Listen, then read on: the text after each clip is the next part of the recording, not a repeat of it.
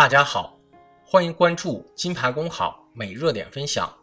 今天的热点来自《新京报》欧阳晨宇的文章：您拨打的机主是老赖，法院定制彩铃合不合适？近日，河南省登封市法院为失信被执行人定制手机彩铃服务，以促其尽快履约的信息引起公众极大的关注。彩铃内容为：你拨打的机主已被登封市人民法院。发布为失信被执行人，请督促其尽快履行生效法律文书确定的义务。对此，登封市法院执行局负责人回应：只有履行完法院判决，由法院出具手续，方可恢复正常。问题来了，这种看似有奇效的手段，到底合不合适？正方观点认为，定制彩铃有效，针对性强，没有滥用职权问题。从报道来看。效果很明显，已有失信被执行人向登封法院称：“今天周末，你们上不上班？我马上还钱，我快受不了了。”看来这是化解执行难的一项不错的措施。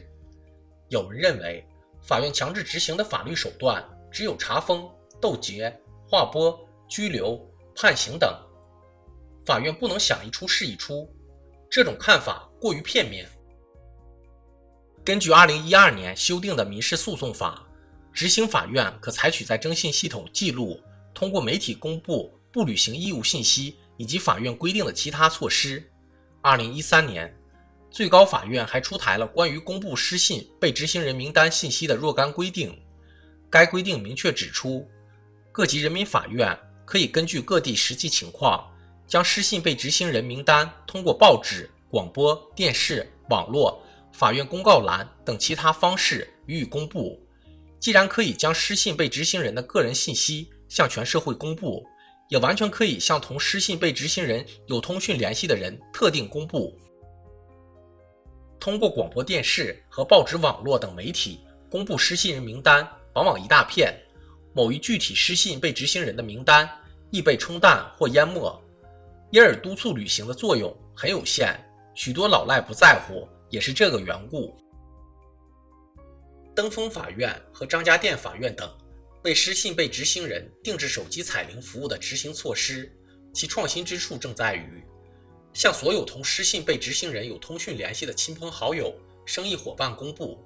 这样做针对性极强，大大压缩老赖活动空间，让其在朋友圈丢尽脸面，无处躲藏。这种特殊威慑力是很有效的。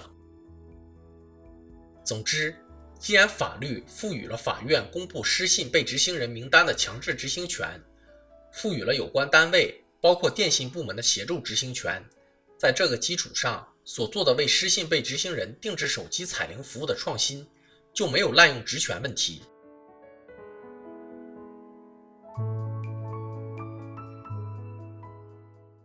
反方观点则认为，定制彩铃强制性色彩突出。就越权立法之嫌。法院定制的手机彩铃服务，虽然目的正当，客观上也起到了一些积极作用，却不属于因国家安全或者追查刑事犯罪的需要，牺牲公民的其他合法权利来使其履行特定义务，也就无法可依。老赖虽然可恶，却也不能扩大株连，伤及法律所保护的公民权利。其实。这种非常逼债的做法，也有滥伤无辜之余。如有的人借钱做生意赔了，失去了还款能力，如果给其定制彩铃，一刀切的打击，就偏离了执行的初衷。对于民间讨债，采用非正常渠道相逼，坐别人家里不走，或者满街吆喝，都有违法之嫌。作为手握公权力的司法机关，更不能置合法手段途径于不顾。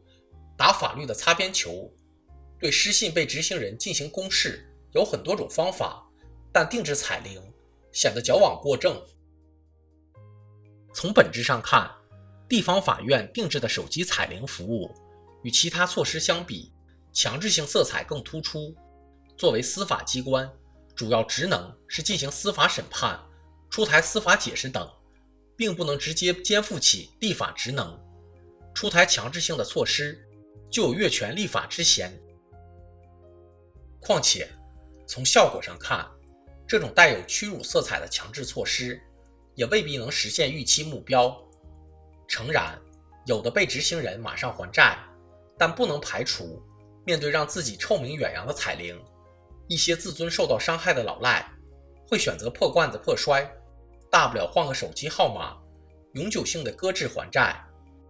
治理老赖是一项复杂工程，面对违法之举，不能于法以对。